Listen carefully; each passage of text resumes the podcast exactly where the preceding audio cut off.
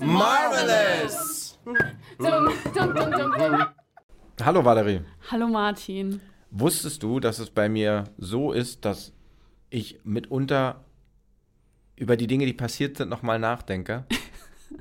das, das hat jetzt lange gedauert, den Satz zu formulieren.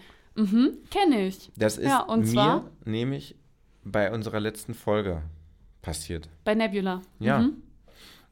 Wir hatten ja beide festgestellt, dass wir relativ schnell durch waren. Also relativ schnell durch waren. Ja. Die, die Folge sehr kompakt und knackig war. Genau, mich hat es nämlich gewundert, dass sie quasi nicht länger als 20 Minuten war, obwohl wir so viel Inhalt drin hatten. Und Kleines Eigenlob. Ja, ich habe mir auch auf die Schulter gefasst. Ja. Und dann ist mir aufgefallen, dass eigentlich ein Thema in Nebula versteckt ist, das wir überhaupt nicht im Blick hatten. Und zwar, ja. Ne, wir versuchen auch immer so einen kleinen gespannt. kulturellen Bogen zu schlagen, raus aus der Comicwelt, rein in unsere Welt.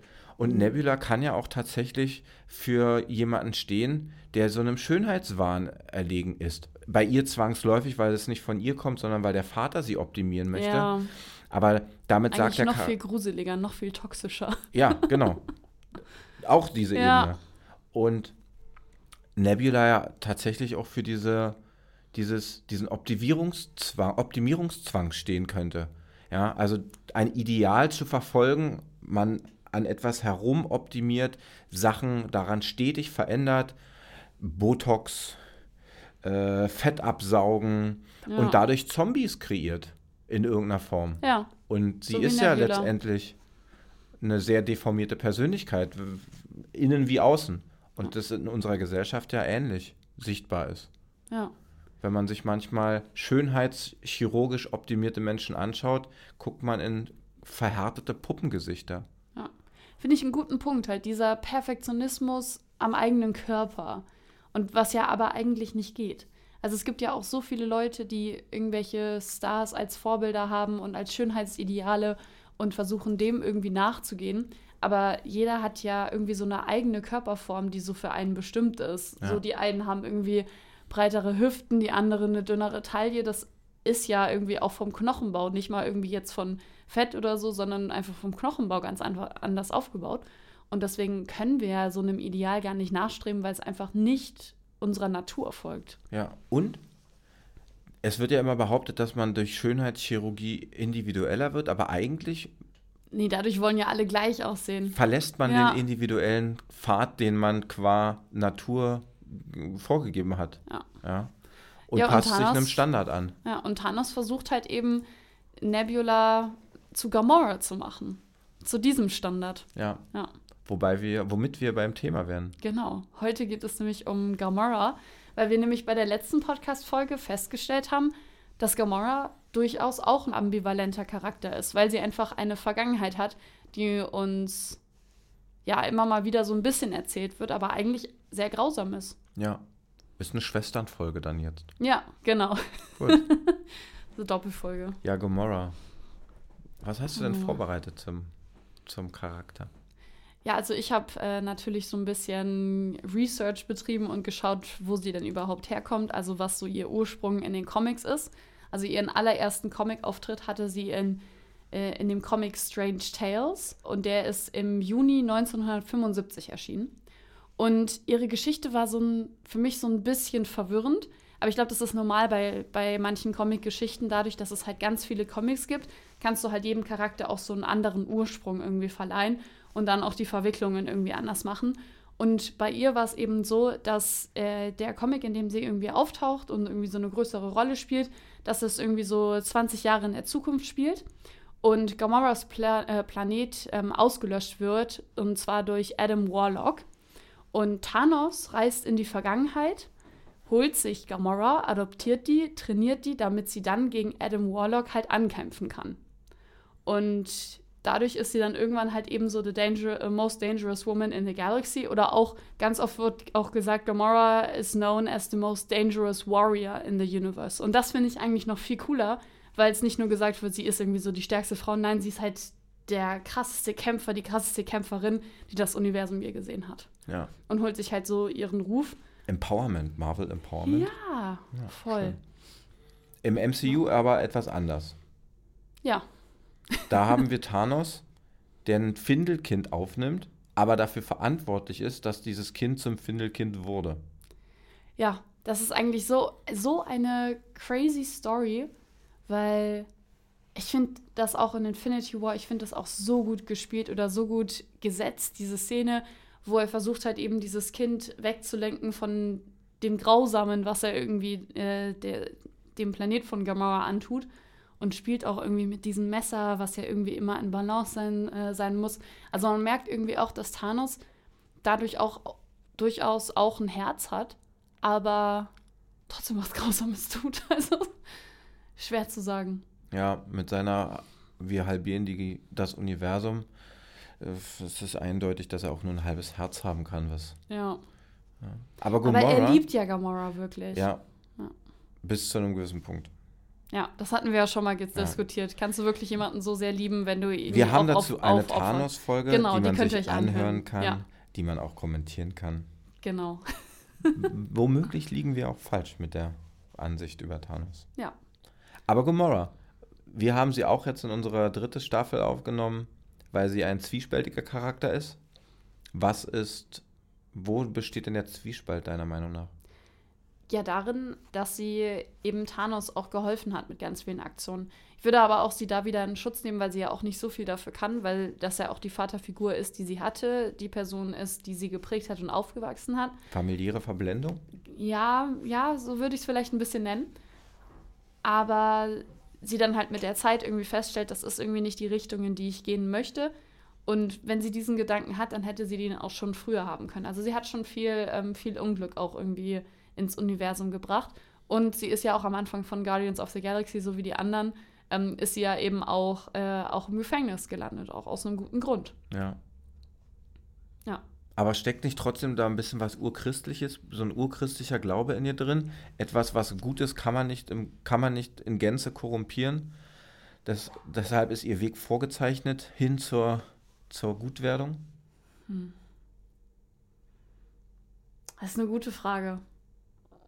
Und ist es so, dass Gomorra sich in irgendeiner Form auch mal rechtfertigt für ihre Taten? Das weiß ich gerade nicht. Nee, so das macht sie nicht. Also ich finde, sie, sie hat das schon anerkannt. So Abbitte eben. leisten. Ja, aber das... Also ich finde, rechtfertigen tut sie es nicht. Sie ist sich halt dessen bewusst, dass sie irgendwie da Scheiße gebaut hat. Aber es wird eigentlich auch nicht wirklich krass, äh, krass zum Thema gemacht. Es ist ja eigentlich, ist es ja auch das, was, äh, was ja dann auch den anderen irgendwie gut hilft. Gut, am Ende bekommt Hannah schon den Seelenstein, aber sie kennt ihn ja unglaublich gut. Also sie weiß ja eben auch, was sein, was sein Plan ist. Und das hilft den Ganzen ja auch irgendwie, da ein bisschen strategisch ranzugehen, dass sie wissen, wie sie sich aufteilen, wo, äh, wo er quasi als nächstes hingehen wird. Und insofern war das dann schon so ihr vorbestimmtes Schicksal, was sie haben sollte. Meiner Meinung nach. Ja. Weil es ja am Ende, auch wenn sie da was Schlechtes getan hat, quasi was für die gute Sache am Ende ist. Meine Meinung. Ja. Was denkst du? Na, da haben wir wieder die Schicksalsfrage drin, ne? Ja. Wie viele glaub, Möglichkeiten hast du überhaupt, dich in deinem Leben als frei ja, Geist zu bewegen? Und oder wie viel ist vorgezeichnet? Das heißt, du kannst dich gar nicht wehren, sondern musst einer ge gezogenen Linie folgen. Also ich stelle mal eine krasse Behauptung auf. Ich glaube, dass im Comic ein, Schicks ein Schicksal existiert. Vor allem, weil du auch gerade den Begriff gesagt hast, vorgezeichnet. Ich glaube, da können die Charaktere sich nicht für so viel entscheiden. Okay. Aber wenn wir es jetzt eben mal auf unsere eigene Welt beziehen, ich glaube, es gibt schon so ein allgemeines Endergebnis, wo es irgendwie hingehen soll, das eigene Leben. Und ich glaube, es gibt verschiedene Wege, dahin zu kommen. Ja. Das kann ich mir vorstellen. Na, das ist auch so ein philosophisches Konzept. Du arbeitest nicht in einer absoluten Freiheit, sondern du arbeitest in einer begrenzten Freiheit, auf der du dich bewegen, in der du dich bewegen kannst, die dich aber auch eingrenzt und dir ganz klare äh, äh, Grenzen aufzeigt. Ja. Zu anderen zum Beispiel. Ja. Ja. Das stimmt. Und was mich noch interessieren würde, ja. äh, die Beziehung zu ihrer Schwester. Ist sie ja. denn ein Ekelpaket? Hm. Sie hilft ihrer Schwester ja in vielen Bereichen überhaupt nicht und sieht, wird ja wahrscheinlich sehen, was Thanos mit ihr tut. Ja, aber es ist auch immer so eine, so eine gewisse Frage, weil sie ja auch ein Kind von Thanos ist. Konnte sie sich damals wehren? Also vielleicht hat sie in ihrem Kopf gesagt, sie kann jetzt nicht für ihre Schwester einstehen, weil sie weiß, dass, also eh, weil sie eh keine Chance hat. Oder ihr würde vielleicht auch das Bild vermittelt, dass das gut so für Nebula und das will Nebula vielleicht auch so. Also da wissen wir ja nicht, was für eine Prägung stattgefunden hat von Thanos aus. Ja. Blut ist nicht immer dicker. Genau. Aber ich finde, dass sie. Wobei wir haben es ja letzte Folge auch schon ein bisschen besprochen. Sie sind ja genetisch nicht verwandt. Ja. ja. Aber ich finde, sie verhalten sich schon wie Schwestern. Also klar, sie, ja, sie wollen sich auch gegenseitig umbringen. Aber wenn wir das mal außen vor halten, sie streiten, sie vertragen sich, sie unterstützen sich gegenseitig am Ende. Ich finde das sehr schön. Ja. Und dazu ähm, ist mir auch eine Frage gekommen und zwar Endgegnerfrage. ich, ich habe schon drauf gewartet. Und zwar stellt sich nämlich die Frage, wir haben ja jetzt in dem MCU haben wir jetzt eine Gamora aus einer anderen Zeit, die noch mit den Guardians noch gar nichts zu tun hatte bis zu Endgame. Und es gibt ja auch diese eine Szene, wo ähm, Star-Lord auf Gamora wieder trifft, also die Vergangenheits-Gamora und der Zukunfts-Peter. Äh, und Gamora so zu Nebula sagt, ja, ähm, und das ist er. Also Nebula hat sie ja darauf aufgeklärt, dass, äh, dass sie und Peter da so eine Liebesgeschichte irgendwie ja. haben. Und zwar ist jetzt meine Frage, meinst du, es wird wieder zu einer Liebesgeschichte kommen? Denn mein Ansatz ist ein bisschen, sie haben sich ja auch nur aus gewissen Gründen ineinander verliebt, weil sie ja irgendwie auch diese Abenteuer gemeinsam erlebt haben. Und ist das in dieser Form nochmal möglich? Was, was denkst du? Was ist dein Take dazu? Ich lehne mich zurück. Mhm. weil? ähm, weil man, wenn man jetzt äh, versucht, das Big Picture über sie zu machen, ja. die Schicksalsfrage stellen kann. Und ich würde ah. behaupten, dass die Schicksalsfrage ein klares Ja formuliert als Antwort. Okay. Also sie also, gehören zusammen, egal was passiert. Ja, das ist sozusagen der kleine Raum, in dem sie sich bewegen können. Da können sie sich mal nicht kennen. Da können sie sich missverstehen. Da können sie auch umeinander rumtänzeln und vielleicht Sachen nicht verstehen. Aber der, der Überbau ist Liebe. Ja? Und Zusammenfinden. Okay. Ja. Meinst du, dass Nebula das noch mehr pushen wird, diese Beziehung? Das kann ich nicht sagen. Aber wahrscheinlich schon, weil die. Und wie ist das dann moralisch? Zielsetzung ist ja schon ein bisschen, dass sie zusammenfinden positiv. Hm. Und was? Ob, ob, das moralisch ist?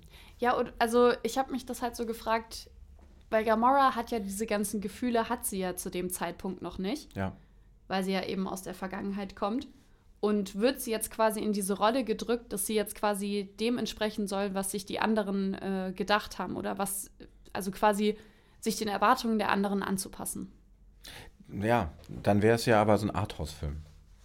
Ja, aber das fand ich, ich auch mich, geil. Ich glaube nicht, der dass Marvel das Marvel Arthouse-Film. Ja, das wäre ja Mann. Hatten wir ja schon. Ne? Äh, ne? Es gibt ja eine Art Arthouse-Film mit ja. den Eternals.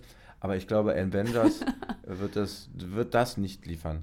Aber es kann durchaus mal thematisiert oh, werden. Und wahrscheinlich so ein Kurzfilm, so 15 Minuten ja, Marvel Arthouse. Das wäre fantastisch, ja. ja. Aber es wird wahrscheinlich in so einer Komik abgehandelt werden. Ja. Also du meinst, ich, ich sehe es irgendwie auch, dass Peter, glaube ich, äh, versucht da mit, mit seinem Charme irgendwie Gamora wieder für sich zu gewinnen. Ja. Aber es könnte eben auch sehr gefährlich sein, wenn wir es mal auf unsere Welt irgendwie so transportieren. Gibt es da halt, auch in Filmwelt schon, wie ja. 50 neue Dates? Ja, ja, ja. Also dieses Prinzip genau. haben wir. Und das, das kann man ja perfekt darin verbauen. Ja. Du lernst dich auch immer auf eine neue Art und Weise wieder kennen, aber du lernst dich immer kennen.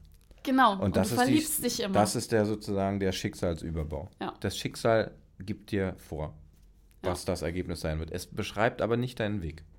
Ja. Das will ich hast du schön gesagt. Dankeschön. Ja. nee, also ich habe mir die Frage ja auch irgendwie so ein bisschen gedacht ähm, oder gemeinsam mit der Redaktion besprochen. Da hatte ich Hilfe. Und da habe ich mir halt eben auch gedacht, natürlich möchte ich, dass die beiden zusammenkommen. So mein Fanherz ist natürlich dafür. Aber wäre das unbedingt gut und wäre das unbedingt gut aus der Sicht von, von der Vergangenheits-Gamora, die wir haben. Ja. Und die wir auch ähm, ganz sicher auch im Guardians of the Galaxy 3 bekommen. Da freue ich mich auch schon sehr. Ich auch. Ich fand es schade, dass sie nicht irgendwie das schon so ein bisschen geteased haben im Holiday Special. Das fände ich, hätte ich noch geil gefunden, wenn da noch kurz Gamora zu sehen gewesen wäre. Ja, stimmt. War nicht. Du hast absolut recht. Ja, haben sie einfach außen vor gelassen. Ein Weihnachtsspecial kann eben auch nicht alles bieten. Nee.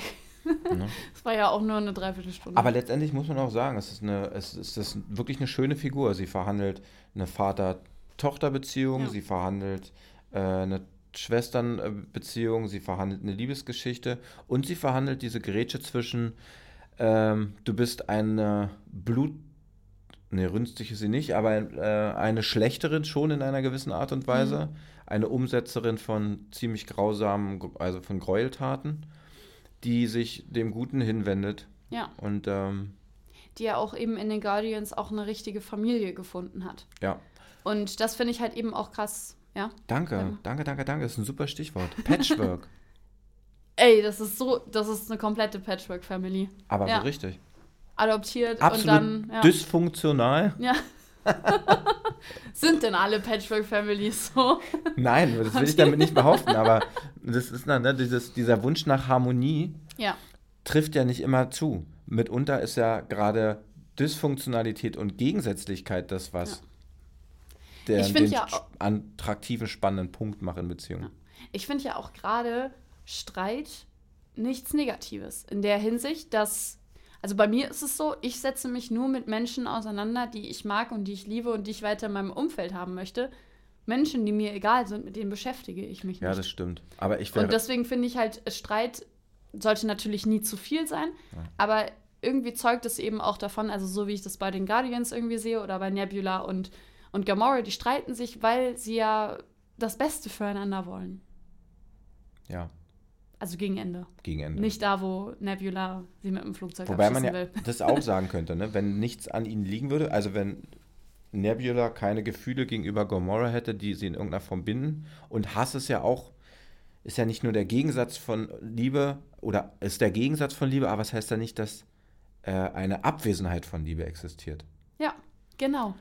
Äh, und damit ist sie ja immer an Gomorrah geknüpft, auch in dem, dass sie sie umbringen möchte oder vermeintlich umbringen möchte, auf besonders schöne Art und Weise. Ich kann es immer nur wieder sagen. Ja. Der Anflug des Flugzeuges auf Pomona oder des Raumschiffes, ich, ja, das ist eine schöne Szene. Schon, ja. schon ernst gemeint. Ja, ja äh, ist ein klares Zeugnis zur Hinwendung. Also im überspitzten Sinne. Voll. Ich habe mich auch gefragt, ob Gamora denn ähm, fähig ist, so wirklich, wirklich zu lieben. Also ich frage mich da quasi an der Stelle, ob das quasi so ein, ähm, so ein Ding ist, was einfach jedes Lebewesen kann, weil sie ja doch auch viel Verlust hatte und auch keine richtige Vaterliebe irgendwie gespürt hat.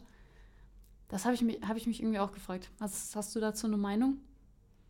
Also, also kann Gamora wirklich äh, so vom reinen Herzen lieben? Glaube ich schon. Ja.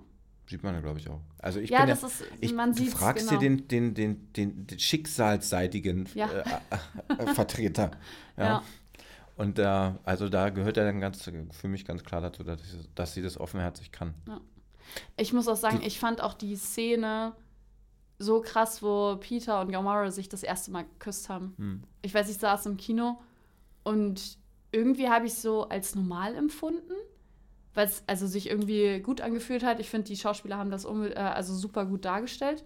Und dann erst im nächsten Moment war ich so, das ist ja der erste Kuss von den beiden. Also ich hatte das gar nicht so präsent auf dem Schirm. Ja, voll normal. Ja, genau. Aber weil halt die Chemistry schon die ganze Zeit da ja. war und es ja auch darauf angeteasert wurde. Aber ich habe in dem, also erst kurz paar Sekunden später habe ich erst die Wichtigkeit irgendwie darin gesehen und war so crazy.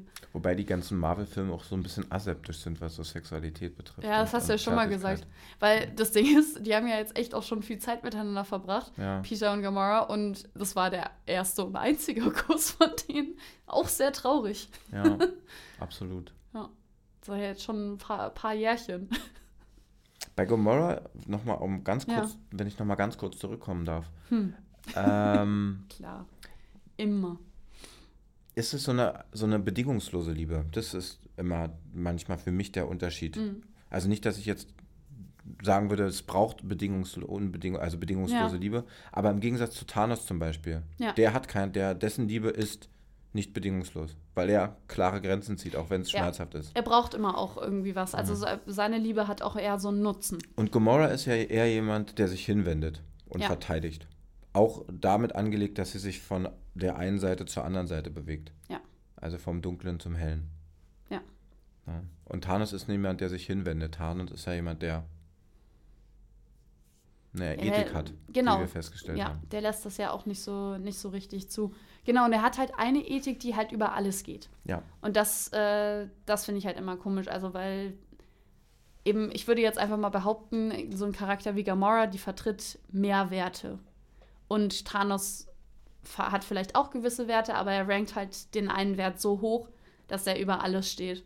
Und ich glaube, Gamora, deswegen ist sie auch so ein ambivalenter Charakter, weil sie halt so ein bisschen da, dazwischen schwebt. Also ich glaube auch, dass sie lange so einen Komplex hatte, dass sie auch einfach Aufmerksamkeit von ihrem Vater wollte. Ja. Und deswegen vielleicht auch zu einer der stärksten Kämpfer im Universum geworden ist. Ich sag extra Kämpfer, weil es halt eben, im Englischen wird es halt nur Warrior genannt und nicht Female oder Woman Warrior. Ja, die haben es so gut, ne? Die haben nicht diese Quälereien, die finde, da fühlen sich so viele Leute nicht, nicht beleidigt in, ihrem Ar in der Art und Weise, wie sie jetzt doch sprechen müssen von Ja. oben herab. Ja. ähm, wir haben ja jetzt äh, 223. Mhm.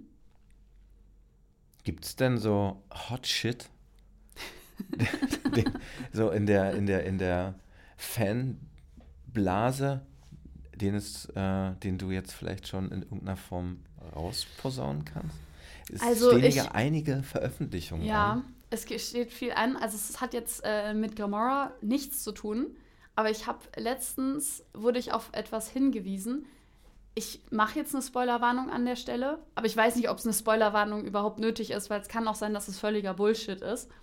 Aber in, ähm, wenn man sich ein Kinoticket bestellen möchte in den USA für Ant-Man, den neuen, der bald äh, rauskommt, Ant-Man and the Wasp äh, Quantumania, und da steht in der Besetzung, steht's, äh, stehen Leute drin wie Robert Downey Jr. oder Tom Holland. Oh, Ja. Und ich habe Angst, Martin. Weil ich so ein bisschen das Gefühl hatte, wir wissen ja auch, dass Kang schon jemand ist, der auch so ein Zeitreis äh, Zeitreisen kann. Vielleicht sind es einfach nur Rückblenden oder so Sprünge und man sieht sie nur ganz kurz. Oder es wird wie bei Doctor Strange, dass äh, die quasi nur ganz kurz auftauchen und dann weggeballert werden. Und das fände ich halt sehr schade. Also ich muss sagen, auf der einen Seite ist mein Fanherz freut sich natürlich. Ja, ich will, ich will alle meine Helden sehen, natürlich. Aber auf der anderen Stelle finde ich, wäre es auch too much. Weil wir haben ja auch schon eine starke Besetzung bei, äh, bei Ant-Man. Also Paul Rudd reicht allein für den Film. Weißt du? tja, ja, was denkst du dazu? naja, wie wir in Wir der, werden sehen. wie, wie die Filmwelt so ist. Ja. Du darfst nie etwas ausschließen. Und ich glaube, dass Iron Man auch so ein hochattraktiver Charakter ist. Ah, der, ich fände es geil, wenn er zurückkommen würde, aber wie es halt gemacht wird, weil ich leider eben von so Filmen wie Doctor Strange ja sehr enttäuscht war. Ja. Und ich, ich will, dass Ant-Man geil wird. Und ich weiß nicht, ob es dafür eben einen Robert Downey Jr. bräuchte. Ja. Wobei ich bin immer wieder erstaunt bin, dass Ant-Man tatsächlich auch so erfolgreich war. Ich Ja. habe irgendwie, also ich habe keine so richtig großartige Beziehung zu ihm. Hatte ich aber auch schon mal erwähnt. Ja, In hatten wir schon in unserer. Ant-Man-Folge. Ja, die auch hörbar ist auf Spotify und Kivon. Ja, Ähm, ach, ich bin gespannt. ich auch. Ich würde es feiern. Bin auch gespannt, wie es weitergeht. Und vor allem diese, dieses Jahr erwarten uns ja auch noch andere Filme, so wie Guardians of the Galaxy. Also ich bin wirklich gespannt. Man sieht ja auch im Trailer, dass Gamora definitiv auftauchen wird, wie sie dann eingebunden wird und ob sie sich den Guardians hinwendet. Kann ja auch sein, dass sie sich dem Feind anschließt. Wäre auch spannend. Wäre ich auch dafür, dann wäre sie ja noch ambivalenter. Und ich kann jetzt, ich möchte jetzt mal ein bisschen die Werbetrommel äh, rühren für Ja. unsere inhaltliche Entwicklung. Ja. Das Tolle ist ja, dass wir mit James Gunn, der bei mhm. den Guardians ja wegweisende äh, Entscheidung getroffen hat, ja jetzt Verantwortlicher beim äh, DC ist. Ja. Und dort ja das Universum, was dort entstehen soll, mit hauptsächlich verantworten wird. Ja. Was eine Brücke. Finde, da haben sie sich einen guten auch rausgesucht. Was eine Brücke quasi ein wenig zu Marvel schlägt und uns vielleicht auch die Möglichkeit geben könnte, auch mal in diese anderen Universen zu schauen. Ähm, du weißt so ja, ich bin ein treuer Marvel-Fan. Bist du ja dann auch, das ist ja das Tolle. weil James Gunn dann ja genau, eine ja. Brücke bildet. Du, du musst dich ja nicht, du musst dich wieder schlecht fühlen, du musst dich nicht unethisch fühlen. Also ich kann einfach für die Vision von James Gunn sein. Ja, finde ich gut. Toll. Ja. Aber ich habe jetzt schon gesagt, ich öffne mich gerne den Ideen und möchte mich auch gerne in Zukunft anderen Charakteren widmen, als ich es bisher getan habe. Dann aber mein, mein Herz gehört Marvel. Ja, das ist doch völlig Und das okay. wird immer so bleiben. Das ist auch völlig in Ordnung. Schön. Hat wieder Spaß gemacht, Martin. Ja. Ich freue mich auf die nächste Folge. Ich freue mich auf Kommentare. Ja, sowieso. Anregungen. Genau. Redet gern mit uns. Genau, schreibt es äh, auf Kivon in die Kommentare, wenn irgendwas sein sollte. Ansonsten hört uns auf Spotify. Bis bald. Bis bald. Danke dir. Ciao.